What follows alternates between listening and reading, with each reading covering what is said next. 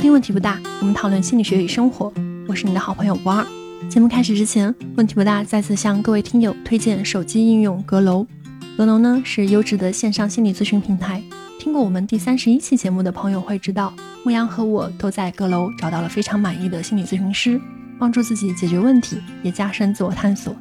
那阁楼呢还有一个独到之处，就是它一次咨询不仅包含五十分钟的视频或语音通话，还有五天的消息留言。留言呢能够有效的提高咨询效率。感兴趣的朋友可以下载阁楼 APP，注册的时候呢使用我们的专属邀请码 WTBD，就是问题不大的首字母缩写，即可享受五十元优惠。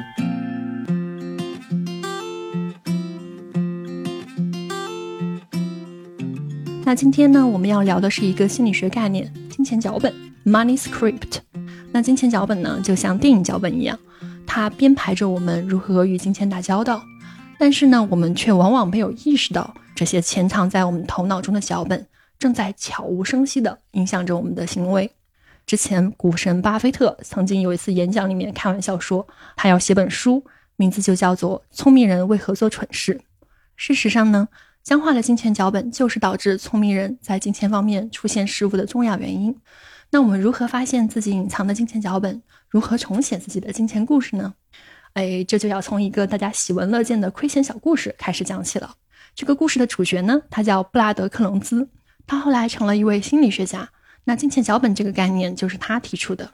那布拉德呢，他的原生家庭非常的清贫，从研究生院毕业的时候啊，他就啊欠下了十万美元的学生贷款，还钱的压力很大。那他自然呢是想要赶紧赶紧还清债务，于是他就同时打了三份工，但是还钱的速度还是太慢了。这个时候啊，股市刚好气势如虹，布拉德就看着，哎，自己有一个同学，他靠着交易股票，一年就赚了十万美元。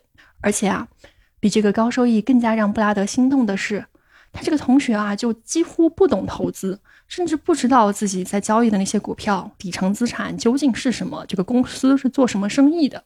那这么一来呢，布拉德就觉得，哎，那我上我也行啊。所以说，他就把自己的一个仅有的小卡车给卖了，换了七千美元。然后呢，他就效仿同学投到股市里面，期待赶紧把债务还清。前三个月呢，他就是真的赚到了钱，非常的开心，还清债务胜利在望了。但是紧接着，股市的泡沫就破灭了，他的本金呢巨亏了百分之八十。而布拉德呢，他就看着账户里面的废墟，不由得问自己：我怎么会做这么愚蠢的决定呢？幸运的是，这会儿呢，他已经接受过专业的学术训练了。他知道呢，如果我去分析这个事儿，我就可以从中学习，它就会变得有意义。那他为什么会做出这种实质上很愚蠢的行为呢？很明显的一个原因是，快速致富的法门啊，永远都是有吸引力的。隐蔽的原因呢，是金钱脚本。布拉德呢，他会用这个术语来指代我们从环境、从家庭里面学到的那些金钱观念，继承的那些金钱观念。就比如说布拉德呢，他一路追溯，发现自己的金钱观至少可以追踪到外公那里。那他外公呢，当年是经历了这个一九三零年前后的美国大萧条，大家知道那会儿呢，连银行都靠不住，哗啦啦的破产，所以外公的存款就打了水漂。那这对他的财务和心理都是严重的打击，所以余生他外公就再也不信任银行了，他把所有的钱呢都锁进了箱子，放进了床底。这种对金融体系的厌恶，这种财务不安全感呢，就被遗传给了布拉德的母亲。当然，布拉德的妈妈呢，没有那么极端，她愿意把钱放银行了，但是她从来都不信任股票市场，觉得那是骗人的。她从来不投资股票，所以她就没有享受到二战之后美国几十年股票的长期高收益。因此，虽然布拉德他的家长都很勤奋，然后也聪明，但是他们就是过得很清贫。有一个小小的经验法则，是酒鬼的小孩啊，要么成为酒鬼，要么滴酒不沾。所以说，布拉德他当时一看到同学的成功，就被冲昏了头脑，他直接走向了另外一个极端，在投资上面非常非常的冒进。其实我们也可以想见，这里有一个底层原因，是布拉德呢，他就没有从父母那儿学到靠谱的财务知识。所以有趣的是，如果布拉德没有对自己的经历有更多的分析，觉察去发现这种代际的传承，那么在第一次入市就亏掉了百分之八十之后，布拉德他很可能会形成与祖辈相同的结论，就是不要去信任金融体系。这样的话呢，这个金钱脚本就会继续循环。所以布拉德回忆说，当他了解这段家族史，当他为自己愚蠢的投资找到了一个脉络，他就没有那么羞耻了。那在今后的几十年里面，他针对这个 financial therapy 金融心理学做了很多的研究，这相当于是一个个人金融理财和心理咨询、心理治疗的交叉学科。通过研究，布拉德发现。我们跟金钱相关的一些信念、信条，他们就有点像电影脚本来支配我们的行为。那每当金钱这个角色出场，我们就按照设定的方式啊去配合表演。虽然说你不知道剧本是谁写的，你也没有考察过它是否合理，但是你并没有觉察，只是服从安排，上演剧情。那这些脚本呢，一般是在童年学到的，从家里面继承来的。通常都是我们无意识中模仿身边的大人，从他们的言谈行为当中学到了这些信念，学到了这些规条，所以他们是代代相传的。那作为一个后果，金钱脚本会强烈的影响我们的行为，我们跟钱相关的行为，比如说我们如何打理自己的财务，如何去做消费、储蓄、投资。进一步呢，这些决策就会决定我们的收入、净资产，以及我们用金钱支撑起的生活。举个很简单的例子，如果说这个金钱脚本上面写着有钱人都是邪恶的，那么我们可能就会去避免积累财富。毕竟我们并不想成为邪恶的人啊。当然，金钱脚本是有机会改变的，一旦我们觉察到它，就有可能透过行动去改变它。所以，我们先来聊一聊。典型的容易会引发问题的四类金钱脚本，这是布拉德他通过实证研究总结出来的。第一种呢是金钱回避 （money avoidance）。那有这种脚本的人，他们会认为哈钱不是个好东西。当然，这个背后究竟为什么不好啊？可能是有五花八门的信念。比如说，他可以是觉得富人都很贪婪、很腐败，致富的方法都是剥削、利用他人。或者他觉得金钱很邪恶，会让人堕落啊，这也是一种可能。或者说他觉得自己不配有钱，如果说自己比别人有钱，这是不道德的，等等。那么如果说一个人觉得钱是坏东西，他就很可能去做出不利于自己的财务决策。就是这个事儿不一定是完全在我们的意识层面，它很有可能融入了潜意识。会有意无意的让自己处在钱不多的状态，他可能不去捋清楚自己的财务情况，不去学习财务知识，也不认真的探索如何去挣钱。啊，说到这儿，我要坦白一件事儿，就是我去做了量表，然后发现我的金钱回避这个分数挺高的，我有这个金钱脚本。但我当年在学校学的是金融，所以说我童年习得的那些观念啊。对我财务决策的影响，其实要大于我的学到的知识对我的影响。那为什么一个人会形成金钱回避的脚本呢？我的成因会有点复杂。我想给大家举一个我身边的人的例子，就是我认识一个姐姐，她非常的能干，非常的优雅，也是有金钱回避这个脚本。那有一天呢，她在读一本书，叫《有钱人和你想的不一样》。这书的名字虽然有一点点取巧吧，但是内容还真的挺不错的。读着读着，他就意识到，哦，我之所以在事业上面总是畏畏缩缩，不敢更大胆的去争取，不敢赚更多的钱，都是因为他妈妈从小告诫他说：“这个有钱没好家，钱多事儿多。”这背后的逻辑好像是，但凡家里面有钱了，家里面面临的诱惑就会非常多，家就会容易散。那这个姐姐呢？她是很想守护自己的婚姻幸福的，所以她就不敢放手赚钱。在她意识到原来这个信念是这样植入自己脑海之后，她就用更成熟的眼光去考察：哎，这是不是真的呢？终于，她衡量了各方面的证据，用自己理智的、成熟的、能干的头脑去衡量了这个信念是不是真的。然后呢，他觉得不是，他就把富有和家庭不幸这两件事情脱钩了。那随后一年里面呢，他的个人收入和自己的对生活的满意度都迈上了一个新的台阶。所以说，这是一个我知道的身边人的例子。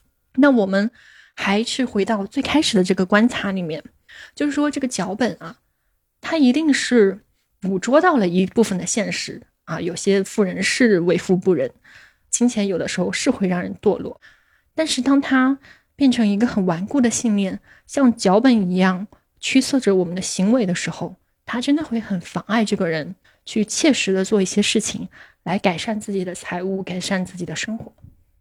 那刚刚我们讲的是金钱回避这个脚本，第二个脚本呢是金钱至上，叫 Money Worship 或者 Money Focus。那他的主要信念就是：你想要更快乐吗？你想解决自己的问题吗？你需要更多的钱，而且呢，永远都不会存在钱够花了这种事情。所以，金钱至上的人，他们倾向于通过购买东西来获得快乐。他们对财富有很强烈的欲望啊，容易狂热工作，容易过度冒险，或者是去赌博。那其实我们现在生活的这个社会，这种金钱至上的氛围就还挺浓的，这个脚本非常的常见。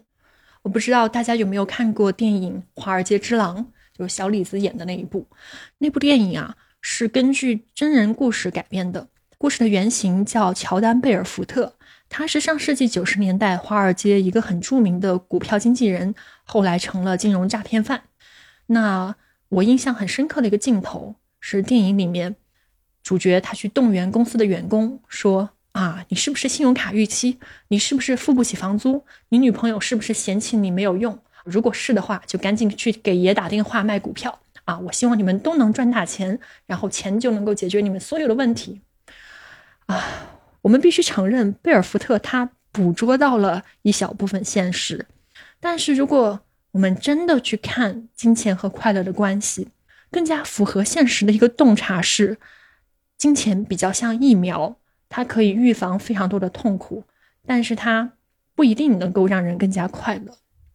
而且很有趣的一件事情是，前面我们提到的这两个金钱脚本，就是金钱回避和金钱至上，他们往往会出现在同一个人身上。人呢，在钱这件事儿上啊，就是会非常矛盾，就是你又想要，又觉得它不好，有一点像我对甜食的心态。那第三个脚本呢？叫金钱地位 （money status）。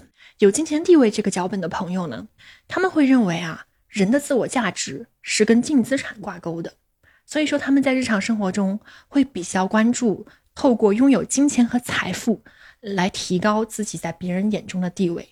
那么一方面为了创富，他们容易过度冒险；另一方面呢，因为他们把金钱看作地位的象征，所以他们更有可能去进行炫耀式的消费。毕竟啊。地位是需要别人的见证和承认。我最近读书刚好看到一个很生动的例子，来自《金钱心理学》这本书。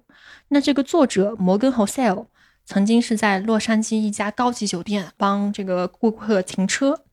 他当时有一个常客是一个技术天才、科技新贵，创立了好几家公司，也卖掉了，所以赚了很多很多钱。那么这个人呢，就随身会携带巴掌那么厚的一百美元纸钞，然后他会把这些钱拿给每一个人看，不管对方是不是感兴趣。还有一次呢，他就给作者有一个同事给了几千美元，让他跑腿去买一堆一千美元面值的金币，然后呢，拿着那些金币去打水漂，跟朋友比谁能够打得更远，只是为了好玩。那你可能猜得到。这个故事的结局是几年后，这位新贵就破产了。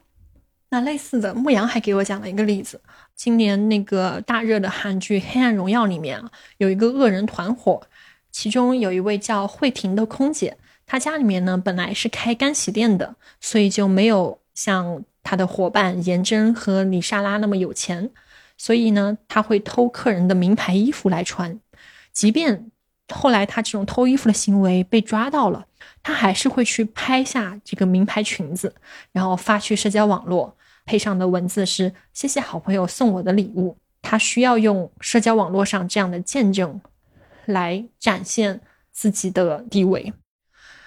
那这种风气其实我们很熟悉，就是在社交网络上面，很多人很乐意去展示自己的财富，展示自己的权势，也会有很多人就是因为这些财富和权势去崇拜对方。这些社会氛围是会促进金钱地位的心态想法的，但是啊，对于包括我在内的绝大多数人来说，我们想要去创富，想要让净资产得到增长，重要的手段是去储蓄和投资。而投资和储蓄的金额，外人是看不到的。但是，想要让别人感到印象深刻的这些消费、这些信号，成本是非常高昂的。他们往往是消耗资产的，它会消耗一个人的财富，与这个人真正的提高财务情况的目标背道而驰。那么下一个呢是金钱警觉，money vigilance。那拥有这种脚本的人，会对自己的财务情况相当的警惕，他们会非常重视未雨绸缪，要为未来存钱。呃，一个核心信念是钱是用来存的啊，不是用来花的。不要去跟别人谈论金钱。这里有一个有趣的点啊，就是如果你去问一个人他赚多少钱，那么有金钱地位这种脚本的人。他们会报一个比实际情况更高的数字，而有金钱警觉这个脚本的人啊，首先他们很可能就不会回答你，其次如果回答了，他们也会报一个更低的金额，就非常有意思。其实我们在自己的父母啊、爷爷奶奶这些长辈身上是很容易看到这些剧本的，因为他们当年受过穷啊，总是觉得要为未来的不时之需做准备，总是要去迫使你找一个旱涝保收的工作。而且他们在自己的生活当中，可能也会觉得去享受生活、去花钱让自己开心是蛮困难的。那我们知道，凡事都是有一个度的，过度的警惕和焦虑很难让人获得幸福。比方说布拉德，他一家都是金钱警觉的典范。那布拉德呢，他作为一个学校的教授，到了四十岁，他才舍得花钱把家里面的那个椅子换成沙发。然后呢，他发现啊，这个沙发坐起来实在是太舒服了。那类似的还有一个更极端的例子，我们知道杰克韦尔奇是通用电气的传奇 CEO，在商界有鼎鼎大名。那他当年呢，曾经有一次是心脏病发作，濒临死亡，他去鬼门关走了一遭。后来当他康复之后，别人问他：“哎，那你濒死的那会儿在想什么呢？”威尔奇就回答：“我当时想着。”该死，我花的钱还不够多。因为威尔奇呢，年轻的时候也是兜里面没有几个钢镚，就穷过。所以成功之后呢，他也是节俭度日，总是去买最便宜的葡萄酒喝。所以从鬼门关回来之后，威尔奇他就向上帝发誓说：“啊，我再也不买价格低于一百美元的葡萄酒了。”其实以威尔奇的财富量级，从他当上 CEO 的那天到他离开这个世界，就算他每天都喝一瓶上好的葡萄酒。对他的财富规模大概也没有任何影响，但是呢，这却险些成了他人生中最大的遗憾。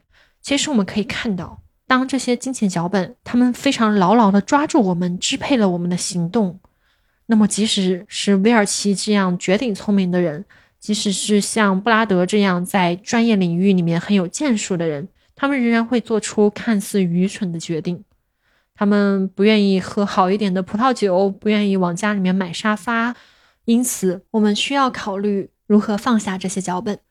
那先总结一下，我们刚刚提到的这四种脚本：第一个是金钱回避，他们觉得钱不是好东西，会为有钱而感到内疚，觉得自己不值得拥有比别人更多的钱；第二种呢是金钱至上，他们会觉得，哎，你想要快乐，你就需要更有钱。钱是没有够花的时候的。第三类呢是金钱地位，他们会觉得一个人越有钱就越有地位，所以说要为了这个地位而不懈奋斗，要用自己外在的花销来让别人印象深刻，来承认自己的地位。第四类呢是金钱警觉，他们会非常的未雨绸缪，然后也会经常为自己的财务情况感到很焦虑。那其实每一个金钱脚本都捕捉了一部分的现实。但什么时候会出问题呢？就是当这个脚本不能够去适应我们身处的现实，它变得很僵化，或者是它变得太超过了。如果我们没有反思，还是被这个脚本支配着去行动，那么我们的福祉就会被损害。与之相对，一个比较健康的金钱观会是什么样子呢？它会比较灵活，能够去接收新的信息，能够做出新的举动，在做决策的时候能够。增进自己的福祉，所以聊到这儿呢，我会好奇，不知道大家有没有对自己的金钱脚本形成一个判断？那如果说你想要做量表的话，布拉德他有提供一个英文的免费问卷，大概是十分钟几十道题。那么做完之后，他会告诉你，在哪几个金钱脚本上面你是超过平均水平了，可能是有这方面的倾向的。当然，他那个平均水平选的应该是美国人。这个问卷的地址我会放在 show notes 里面，可以作为一个参照。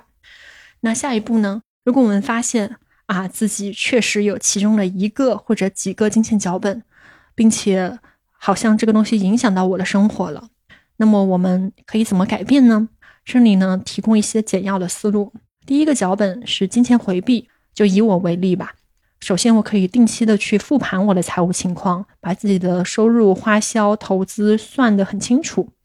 因为金钱回避的这一类人啊，是对金钱有一些不好的联想的，有很多的焦虑。所以说，当我们去梳理自己的财务情况，很细致的复盘的时候，它就有点像心理学里面的那个暴露疗法。你越多的能够和焦虑相处，你就越能够脱敏，你的耐受就会越好。那么第二呢，就是我可以去列一个清单，写下来。当我变得更有钱，我可以多做哪一些好事。对吧？就我可以实现自己的哪些心愿，我又可以去做哪些对世界有益的事情？在写好之后呢，我还可以和我的好朋友牧羊来分享这个清单，更好的提醒自己。第三呢，是可以给自己确定金钱导师，就是那些呃用自己的财富有效的帮助别人、推动文明进步的人。那找到这样的导师，就能够让你看到，OK，原来金钱可以是一个好东西，有人已经把它。好好的运用起来了。比方说，我近几年的两个金钱导师其实是 Sam Altman 和有知有行的梦妍。每一次想到他们在做的事情呢，我就觉得确实，人世间有很多很重要的事情，就是要有更多的资源才能够解决好的。那第四呢，是可以给自己创造一些新的关于金钱的咒语。就比方说，我之前分享的那个姐姐的例子，她。可能头脑里面有一个咒语，叫做“钱多事儿多，有钱没好家”。但是与之相反，他也可以用新的咒语，比方说“金钱是我实现梦想的工具”，这个是能帮他意识到金钱的积极的那一面的。那么，以上是针对金钱回避的建议。对于金钱崇拜和金钱地位这两个脚本呢，最核心的一个建议是去发现，在金钱之外能够给你快乐、给你带来尊重的那些事儿。我记得在问题不大的第一期节目里面，我和牧羊两个人曾经讨论过。牧羊他当时不是从光华管理学院转专业，准备去学心理读博士嘛，所以我们就有讨论到金融和心理这两个行业收入的巨大落差。当时我们就讲到一点，金钱它是桥梁，你不能够永远栖息在桥梁之上。实际上，透过金钱，我们想要的是快乐、幸福、被人尊重、友善的关系。那么，有的时候你可以试一试，就是不要让中间商赚差价，不需要金钱在中间中转，你可以直接的得到你想要的这些东西。说到这儿，也是很推荐大家听一听我们的第一期节目啊。所以，具体落实到行动呢，就是有这两类脚本的朋友，可以去为自己喜欢的事情和喜欢的人。腾出时间，因为如果你把金钱跟幸福连在一起呢，你确实容易把更多的时间去投入到工作，因为工作跟钱的关系啊是比较直接的。但是更多的做自己喜欢的事情，能够帮你看到，原来我的快乐来源是多种多样的。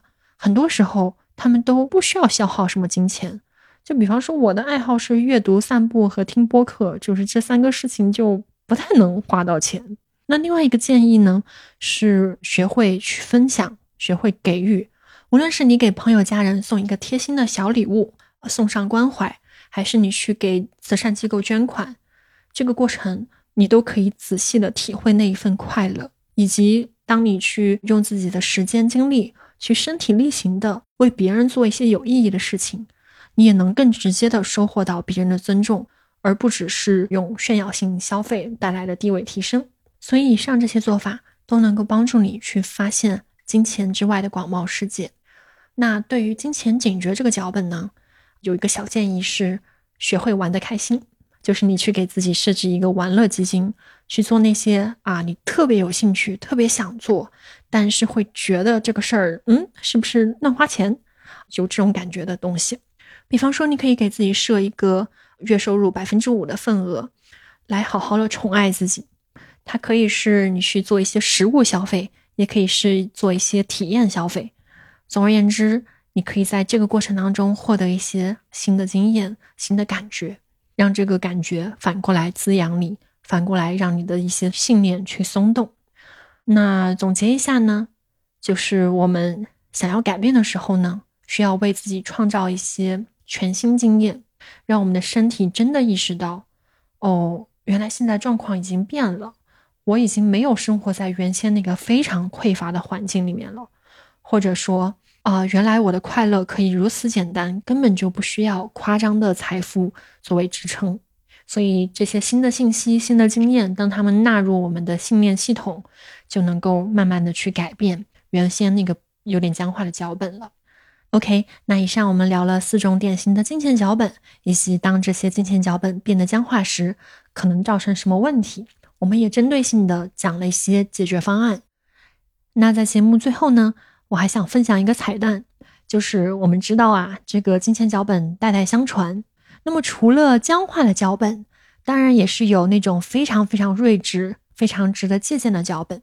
其中最给我启发的是查理芒格他们家的脚本啊。我们知道芒格是巴菲特的合伙人，那我是看访谈呢才知道，哦，原来他是从自己的太姥爷那边啊继承了一套非常非常值钱的金钱脚本，在这里分享给你。那么，它的核心思想是你要去抓住属于你的那几个大机会。他是这样说的：“我的太姥爷对我帮助很大，他是一个拓荒者。他来到爱荷华州的时候身无分文，但是年轻，身体好，在战争里面呢当了上尉。后来他在爱荷华州定居下来，每一次出现土地非常廉价的机会时，他就出手大笔买入。”最后呢，他成了小镇上面最富有的人，他受人尊敬，有一个大家庭，过着非常幸福的生活。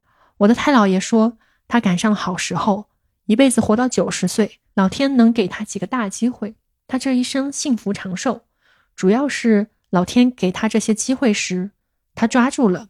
那每年夏天，当他的孙子孙女儿围绕在他周围的时候，我的太姥爷总是一遍一遍地讲这个故事。我妈对钱不感兴趣，但是呢，她记住了我太姥爷的故事，并且讲给了我。我跟我妈不一样，我知道我太姥爷做的对，所以说我还很小的时候，我就知道了重大的机会属于我的机会，只需要少数几个。关键呢是要让自己做好准备，当这少数几个机会到来的时候呢，把他们抓住了。而那些大型的投资咨询机构，他们可不是这样想的。他们自以为自己研究一百万个东西就能够搞懂一百万个东西，其实玩好投资这个游戏，关键在于少数几次机会，你确实能够看出来一个机会比其他一般的机会都好，而且你很清楚自己比别人知道的更多。那像我做的这么说，只需要抓住少数几个机会就足够了。嗯，我觉得芒格这一段分享真的是常读常新。特别适合年轻人去体会。那以上呢就是我们这期节目的全部内容啦。那关于金钱心理学这个主题，如果你感兴趣的话，欢迎留言告诉我。后面我有好的灵感、好的选题，也会再分享给大家。那在我更新之前，如果你想要听更多的与投资理财和金钱心理学相关的内容的话，我会推荐两档播客，一档中文，一档英文。那中文播客呢是知行小酒馆。他们的内容很专业，很活泼。他们不仅关心投资，还关心如何更好的生活，而且是每周更新。那英文播客呢？我推荐 The Morgan Housel Podcast，就是写《金钱心理学》这本书的 Morgan Housel，他现在自己做了一档个人播客。他是一个很好的讲故事的人，我听完之后感觉收获蛮大的。那以上就是这期节目的全部内容，祝你有愉快的一天，拜拜。